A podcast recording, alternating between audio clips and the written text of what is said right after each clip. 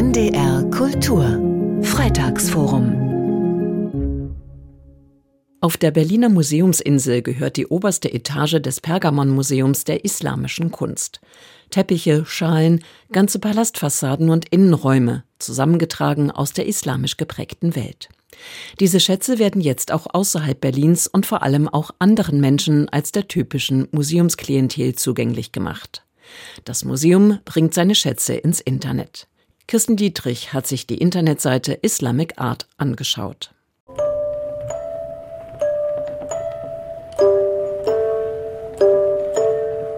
So klingt ein Teppich. Genauer, ein Teppich mit doppelköpfigen Tieren, umrahmt von weißen, achtstrahligen Sternen.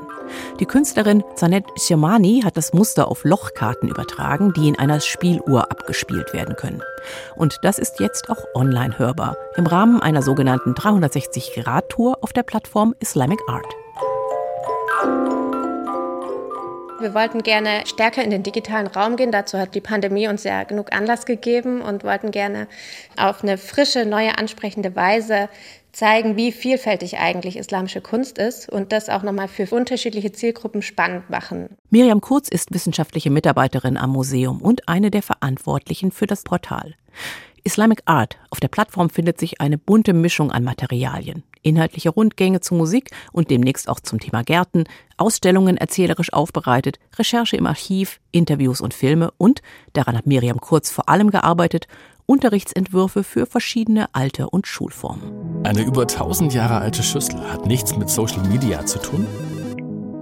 Tatsächlich haben die Menschen ihre Botschaften früher auf Keramik geschrieben, so wie wir es heute online tun. Werde zur Sinnstifterin und klopfe Sprüche mit Niveau. Keramik mit Sinn. Entdecken, verstehen, teilen.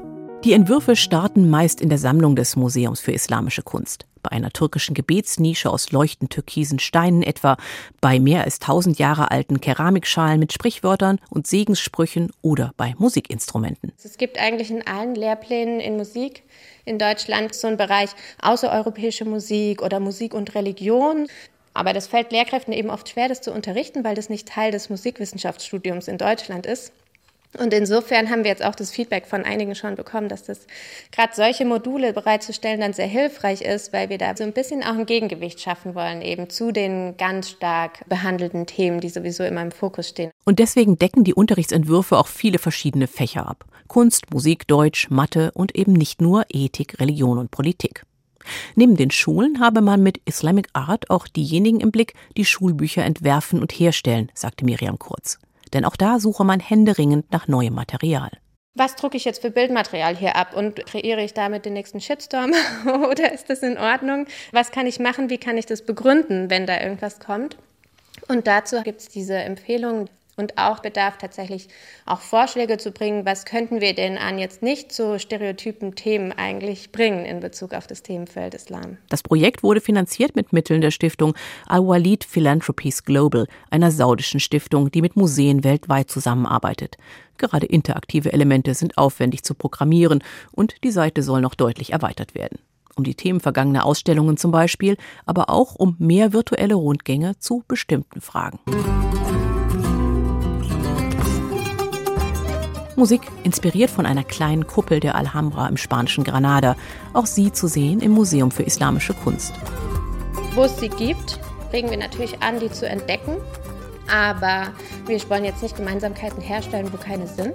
Oder überall Gemeinsamkeiten herstellen und Friede, Freude, Eierkuchen symbolisieren, sondern wir wollen vor allem zeigen, guckt mal, Islam ist so viel mehr als Migration, Islam ist so viel mehr als das Kopftuch. Und wir wollen aufzeigen, was alles noch dazu gehört, welche Bandbreite das ist, wie bunt, wie vielfältig und wie unterschiedlich, wie kontrovers auch zum Teil. Das würden wir ganz gern aufzeigen. Und das, sagt die wissenschaftliche Mitarbeiterin, im Netz eben auch bundesweit. Auch wenn ein Besuch im Museum natürlich immer noch ganz andere Eindrücke verschafft.